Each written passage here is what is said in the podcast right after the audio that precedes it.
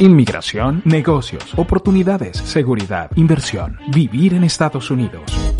Inmigración al día con la abogada Morela Salazar Dager. Contenido disponible en todas las plataformas de podcast a nivel global. Sí, señor, y de esta forma comienza este podcast del día de hoy. Este video podcast, además, estamos con la última tendencia. O sea, estamos, eh, lo, de nosotros es video podcast, pues le damos video podcast. Estamos saliendo por las plataformas de LinkedIn, eh, por la plataforma de YouTube de VDM Radio y también por la plataforma de Facebook de VDM Radio, además de todas nuestras plataformas de audio. Eh, y va a salir en todas las plataformas de podcast a nivel global. Morela Salazar Dager está con nosotros para ponernos al día con los últimos acontecimientos en materia de inmigración. More, feliz día. ¿Qué tal? Buenos días, ¿cómo están? Muy un día bastante mojado, ¿no? bastante mojado. Sí, sí, muy pasado por agua y así vamos a estar eh, probablemente por los próximos días como la ráfaga del huracán. Sí, bueno, de hecho hoy estoy en casa que no está muy presentable aún porque todavía sigo en aquel tema, ¿no? Pero, estoy trabajando desde casa hoy y le pedí a todo el personal pues que por seguridad trabajemos remoto hoy. Afortunadamente pues tenemos el equipo para eso. Este, bueno, señores, yo hoy realmente eh, como que casi que preferiría hacer el programa como Lucía fuera de cámara porque, bueno, el arreglo es fatal. sí, sí. No, no, pero te ves muy bien, eh, Morela. te, ves estupendamente, estupendamente. Sí, bueno, los lentes disimulan, ¿no? Eh, sí. Total, total. Lucía, Lucía está al tanto de eso. Lucía está al tanto de eso. Eh, em, ajá. Yo, quería contarles un poquitito antes de, que entremos en tema, no sé si tienen alguna pregunta en particular, pero es que la semana pasada me quedé con una cosita ahí que alguien preguntó acerca del incremento de, ciudadanías que estábamos experimentando eh, eh, en esta nueva administración. Y yo de verdad les respondo, no tengo las estadísticas fijas de cuántas personas se hacen ciudadanas en una administración u otra, pero sí más o menos estuve buscando para, para dar un poquito de cifras, ¿verdad? Eh, encontré algunas estadísticas del Departamento de Homeland Security donde dice que, bueno, por supuesto el año 2020 fue un año para todos catastrófico desde todo punto de vista por, por la situación del COVID, ¿no? Entonces, por supuesto, no hubo mayores... Eh, personas que se hicieran ciudadanas, pero ni ciudadanas y, ni otra cosa, porque por ejemplo dicen aquí que prácticamente, como todos sabemos, eh, las fronteras de los Estados Unidos cerraron y en ese año pues no hubo entrada ni de inversores, ni de profesores, ni de estudiantes, ni de visitantes. Durante eh, eh, el COVID y, y, poco después, o sea, imagínense ustedes que se estima que 721 mil visas de no inmigrantes, significa que son todo tipo de visas, tanto de turistas como de inversores, como de eh, profesionales, como de em, estudiantes, por ejemplo, se emiten 721 mil visas al mes. 721 mil, o sea, es un número importante. Y durante COVID y, y, poco eh, después del COVID, fueron 126 mil visas, o sea, la, disminución fue fenomenal. Y, claro, todo eso ha afectado pues nuestra vida, tanto en lo económico como en todo eh, eh, eh, el, influx, como dicen, la, entrada de todo este talento y todas estas personas que venían a, gastar dinero, a invertir, a, a comprometerse pues con el incremento de la economía de este país. O sea, es impresionante porque bajó mucho más de la mitad. Este, y, y, por ello, señores, hoy estamos sufriendo eh, unos tremendos retrasos en todos los procesos. Y eso es una cosa que yo quiero eh, alzar la voz a través de, de, esta plataforma, como de cualquier otra que me den la oportunidad, porque muchos clientes eh, por supuesto se sienten em, no atendidos, se quejan del servicio de sus abogados, eh, porque claro, la angustia va incrementando en la medida que el tiempo pasa y no ven resultados, ¿verdad? Pero señores, está enteramente fuera de nuestras manos.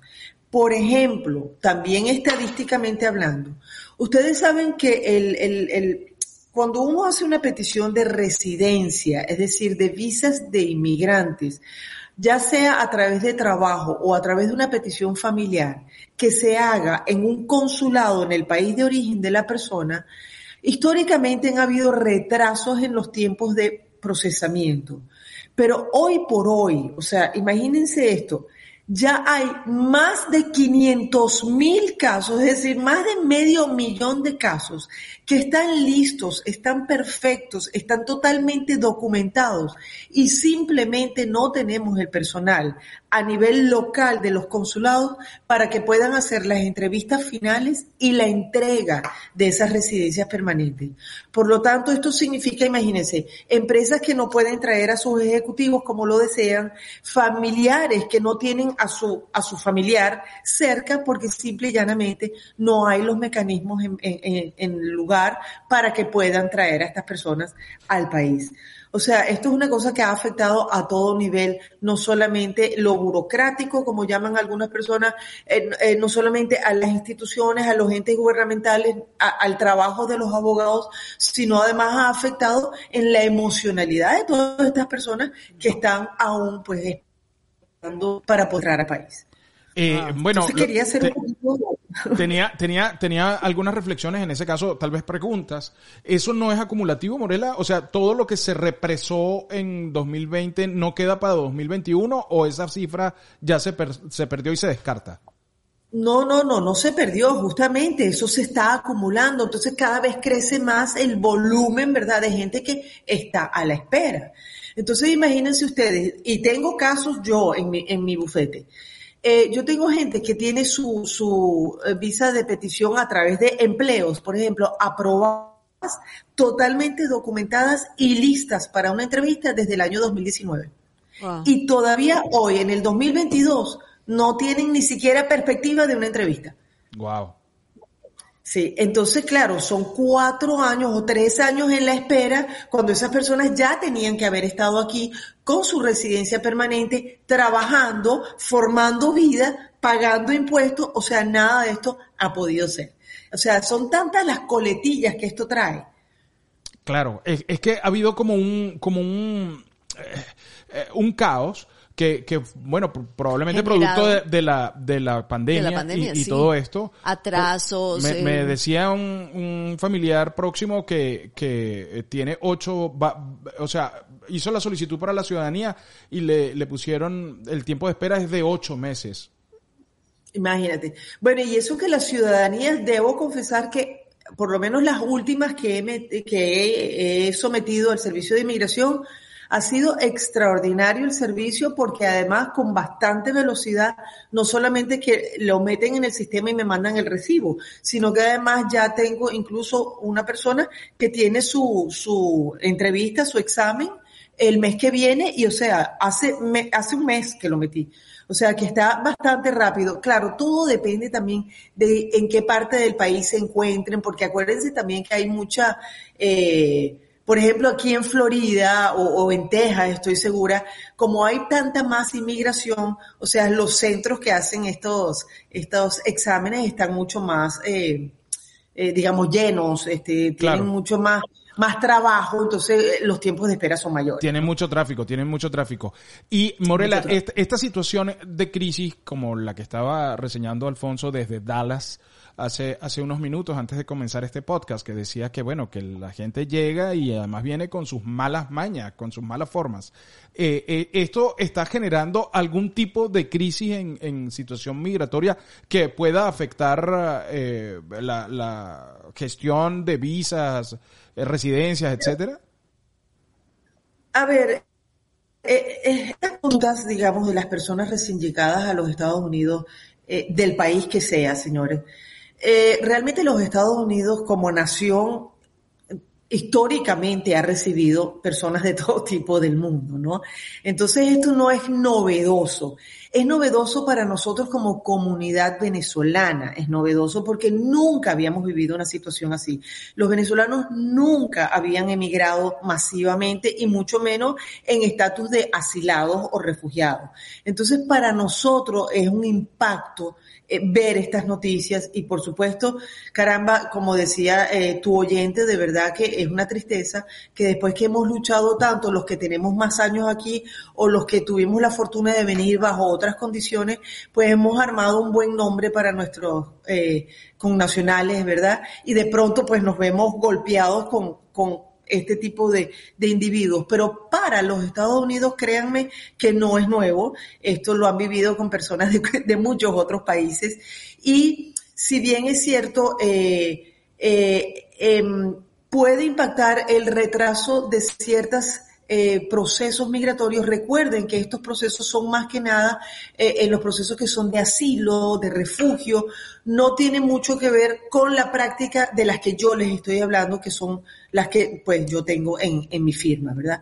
Que son de personas que llegan aquí con una visa emitida por un consulado, las que llegan aquí por una petición formalmente introducida ante el, el servicio de inmigración, o sea, no son personas que llegan por frontera, pues en el caso de mi práctica personal. Eh, Morela, en, ¿cuál es la recomendación para, para una persona de negocio, eh, para una empresa, ante estos retrasos? O sea, ahorita hay mucha gente en Colombia, Chile, Argentina, que están buscando escampaderos, lugares donde, donde pasar tormenta, eh, que bueno, que es paradójico, además por lo que estamos atravesando ahora. Eh, eh, ¿Cuál es tu recomendación? ¿Qué le dices? Bueno, mi primera cita contigo es para decirte, primero que nada, que esto puede tardar tanto tiempo y que tienes que tener un plan B. Bueno, fíjate, eh, justamente mi, mi, mi, dinámica en mis entrevistas es primeramente, pues como, como siempre se debe hacer, eh, explorar un poquito cuál es la necesidad de este potencial cliente, ¿verdad? Eh, de dónde es, qué número de familiares tiene, cómo, es decir, cómo es su composición familiar, cuál es su premura, a qué se dedica, qué quiere venir a hacer y dependiendo de eso, pues más o menos hacer una estrategia de hacia dónde lo queremos conducir, qué tipo de visa le conviene más, qué tipo de proceso le conviene más y, y por supuesto, vez analizado todo eso, llegamos al punto de cuál es el proceso y cuando hablamos del proceso viene la pregunta de las 64 mil lochas, como diríamos los venezolanos, que es tiempos. Bueno, los tiempos, eh, siempre digo yo, es una de las cosas más difíciles ahorita de predecir. Sin embargo, dependiendo del país o de la, de la ciudadanía de la persona que me está consultando, ¿verdad? Eh, también hay distintas respuestas. Porque, por ejemplo, Argentina eh, increíble, de verdad, y lo digo además con, con, con, alegría por, por ellos, es increíble porque Argentina era uno de los consulados que estaban más atrasados para eh, la emisión de visas, por lo menos las visas de inversor, visas de, de, de transferidos eh, de ejecutivos y tal. Era un consulado que estaba sumamente retrasado porque pasó un año y medio totalmente cerrado. O sea, pedíamos citas, mandábamos expedientes, pero nada, no había respuesta alguna. Sin embargo, eh, a mediados, estamos, a principios de este año, empezaron a tener algunas jornadas extraordinarios y se pusieron totalmente al día. Y hoy por hoy puedo decir que yo mando un expediente a Argentina y en cuestión de seis, ocho semanas máximo ya me están dando entrevista para esas personas, lo cual es extraordinario. Eso en el caso de las visas de los inversores y de los, y de los transferidos, ¿verdad? No igual para las visas de turista. Sin embargo, no es el mismo, la misma experiencia que tenemos con Chile, por ejemplo, ni que tenemos con Colombia. Y lamentablemente ni Colombia ni Chile están emitiendo ningún tipo de visa de inversor. Y son dos países que califican para este tipo de visa. Y, y, y realmente es lamentable. Tengo muchísimos clientes en ambos países que están a la espera eterna, este, después de haber hecho inversiones en este país, después de tener empresas operativas en este país, incluso con empleados en este país, y no han tenido la oportunidad de venir, de venirse como inversor con su, con su visa. Este, no tenemos noticias de cuándo esto va a abrir o a reanudarse. Sé, o por lo menos lo que oímos dentro de la Organización de Abogados de Inmigración, es que eh, la administración está trabajando arduamente en tratar de restablecer este tipo de operatividad dentro de los consulados, pero bueno, o sea, necesitamos eh, músculo humano, digamos, el talento humano que realmente pueda ponerse al día y pueda eh, eh, ponerse ahí activos pues para, para entrevistar a todas estas personas y poderles emitir sus visas. O sea que... México, por ejemplo, México sí me está aceptando casos, pero no son tan, no tienen tanta velocidad como Argentina. Ahora, también tenemos que entender que en México, pues, eh, eh, la, la, la, la, salida, o, o, mejor dicho, la actividad consular es muchísimo mayor que la de Argentina. Entonces, eh, por lo menos están operativos, que es lo importante. Y le hablo de estos países porque son los países donde realmente es la mayoría de mis clientes que vienen es de Latinoamérica.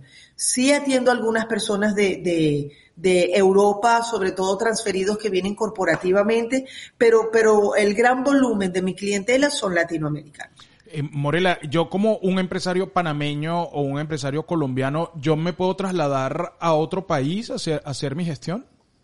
Sí, efectivamente, eso es lo que estamos intentando hacer ahora. Todos estos procesos estamos preparando pues las, carpetas y estamos haciendo las peticiones a través de otros consulados. De hecho, tengo algunos clientes que me dicen, mira Morela, no me importa, vamos a intentarlo en este país, este país y este país. Claro, porque digo que no les importa porque tienen que pagar tasas adicionales, pero la idea es que, es que quieren la entrevista cuanto antes, pues. Eh, eh, Canadá, por ejemplo, es uno de los países que, nos, eh, países que nos está dando la oportunidad de entrevistar a ciudadanos de terceros países.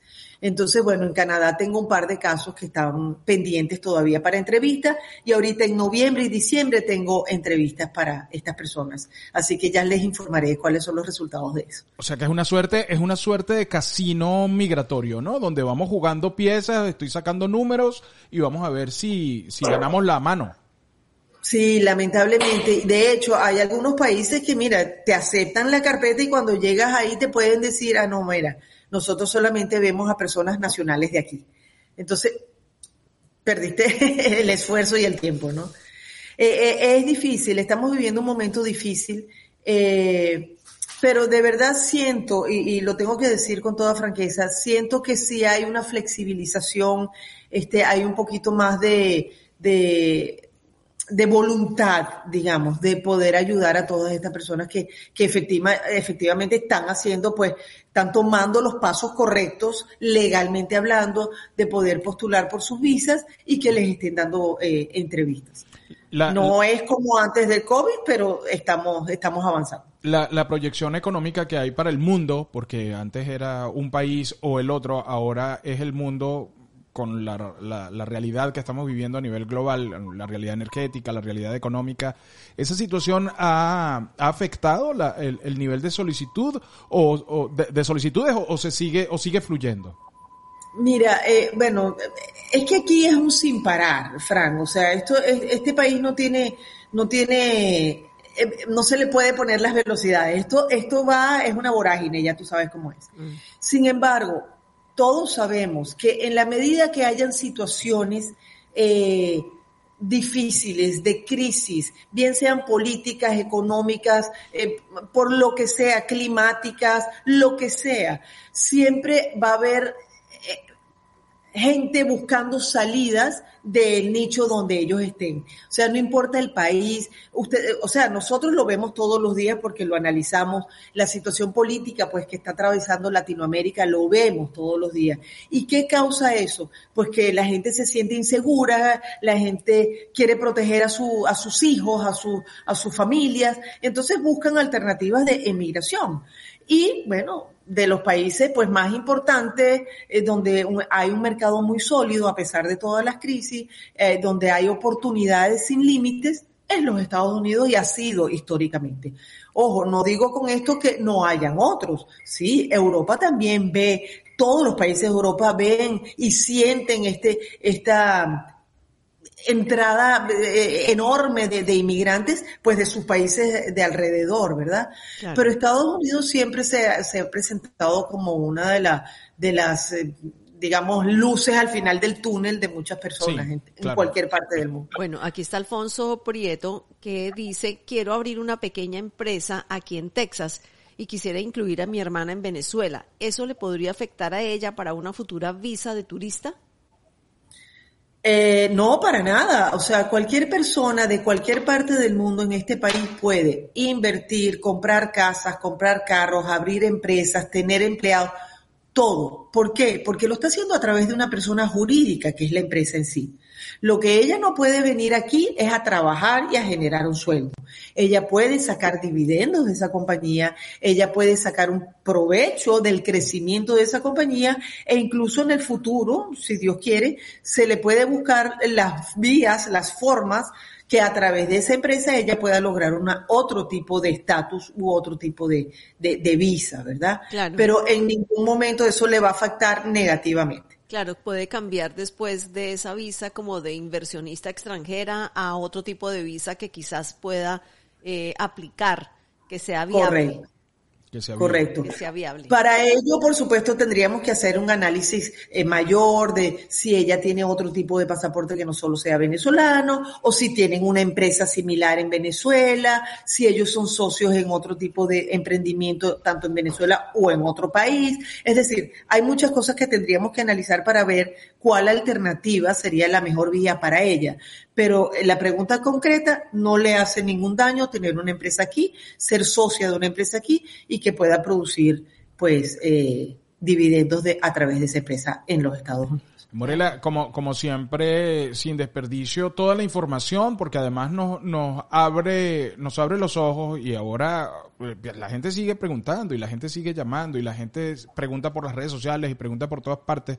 Uno les da el contacto de tu oficina, de tu escritorio, para que se pongan, eh, para que se comuniquen y puedan hacer las preguntas ahí, qué es lo que corresponde, porque uno no es, aún cuando uno tiene una idea, pero yo no me atrevo a darle confianza, eh, eh, consejos a nadie eh, en este sentido, porque esto es muy delicado y esto lo tiene que tener un, profesional en las manos, ¿sabes? No, esto es como cuando estás enfermo y tienes que ir al médico. O sea, e, e, eres tú y son unos síntomas diferentes y un tratamiento diferente, igualito aplica para acá. Entonces cada uno tiene que ir a donde la doctora Morela Salazar Dager y decirle, yo quiero, a ver, quiero exponer mi caso a ver qué opina y, listo, y ahí, y ahí ella, ella les da las opciones, las mejores opciones o los consejos, puedes por aquí, no puedes por acá. Es SDA Immigration, así es la página web de la doctora Morela Salazar Dager y también su página web, eh, su cuenta de Instagram. Y uno no para, uno no para. La otra vez, la semana pasada estaba yo en una reunión y me encontré con gente de la embajada eh, venezolana aquí en los Estados Unidos y hablé de la doctora Morela Salazar Dager y les dije, mira, este, tengo este caso, la abogada y tal, y no sé, no, dale mi número telefónico, que se comunique conmigo directamente y, y trabajemos juntos en ese sentido. Y yo, bueno. Súper, Fran, y Lucía, además mil, siempre agradecida con ustedes que, que siempre me están llamando, me están invitando a sus eventos. Eh, de verdad que, que, me encanta compartir con ustedes y con, y con todos sus seguidores, por supuesto. Este, por cierto, quería también aprovechar este espacio para, eh, como te pregunté el otro día, Fran, yo sé que la Embajada de Venezuela eh, está, tiene como una, una especie de de, feria, una, una suerte de feria laboral para que los venezolanos que ya tienen permisos de trabajo eh, a través de su TPS o de su asilo o lo que sea puedan conseguir un trabajo eh, en los Estados Unidos. Pues. Eh, y yo particularmente comentaba que me llegó la página, pero es como para inscribir a aquel talento que está buscando trabajo. Yo, por lo contrario, afortunadamente tengo trabajo. Lo que quiero es ofrecer trabajo. Eh, en mi firma estamos abiertos a, entrenar, a, enseñar, a, darle cabida pues a, nuestros eh, compatriotas eh, que quieran, que tengan interés, que de pronto sean abogados en Venezuela y quieran explorar un poco el camino de inmigración en los Estados Unidos, pues con mucho gusto estoy recibiendo este, los currículums, podemos hacerles una pequeña entrevista y ver de qué manera podríamos trabajar juntos. Eso sí, señores, por favor, requiero que tengan su trabajo, su permiso de trabajo ya eh, emitido por los por el Servicio de Inmigración de los Estados Unidos y que tengan su social Security ya este, en sus manos pues, para que, poderlos que estén legalmente establecidos ya con permiso de trabajo el Social Security. Justamente de eso hablé con la gente de la embajada y entonces ellos me dijeron que eh, se pusieran en contacto con ellos directamente. Ayer le pasé el teléfono a Luna eh, y que, eh, llama y dile que va de mi parte, que ya ellos están al tanto de, de lo que ustedes necesitan y se van a poner en eso para apoyar. Excelente, Frank. Muchísimas gracias. Y hoy mismo, si si Luna me lo permite, le voy a decir que la llame, que los llame, porque estamos, como les dije, cada quien trabajando desde su casa. No, súper, voy a, voy a poner ahora, voy a agarrar el, el, fragmento de lo que acabas de decir y lo voy a poner en redes sociales también para, para convocar a la gente a que, a, que, asista. Se puede hacer una, convocatoria por las, por los, mm, por las historias y poner eh, la información pertinente, que manden al link de la página web, que ahí está la, también la información. Ahí está. Que va a ser más, más eh, potente. Bueno, Morela, cuídate mucho estás en casita, cafecito caliente, eh, estamos en este invierno que nos toca eh, y bueno. Invierno caliente. Un invierno caliente, sí, invierno de lluvia. Un invierno caliente, sí. Pero cuídense mucho, no salgan a la calle que de verdad que está, está feo la cosa. Está complicado. Sí, sí, sí. Hay orden de evacuación ya para algunas zonas eh, muy, muy hasta Charlotte, eh, Sarasota. Manatí y en Tampa está Pinelas, eh, Hillsborough, Polk. Hay una orden de evacuación bastante grande. Eh, bastante grande. Así que toca estar eh, pendiente de, cómo va este, este fenómeno natural. Gracias, More. Un abrazo gigante. Chao, feliz día y feliz semana. Gracias, igual. Inmigración, negocios, oportunidades, seguridad, inversión, vivir en Estados Unidos. Inmigración al día con la abogada Morela Salazar Dager. Contenido disponible en todas las plataformas de podcast a nivel global.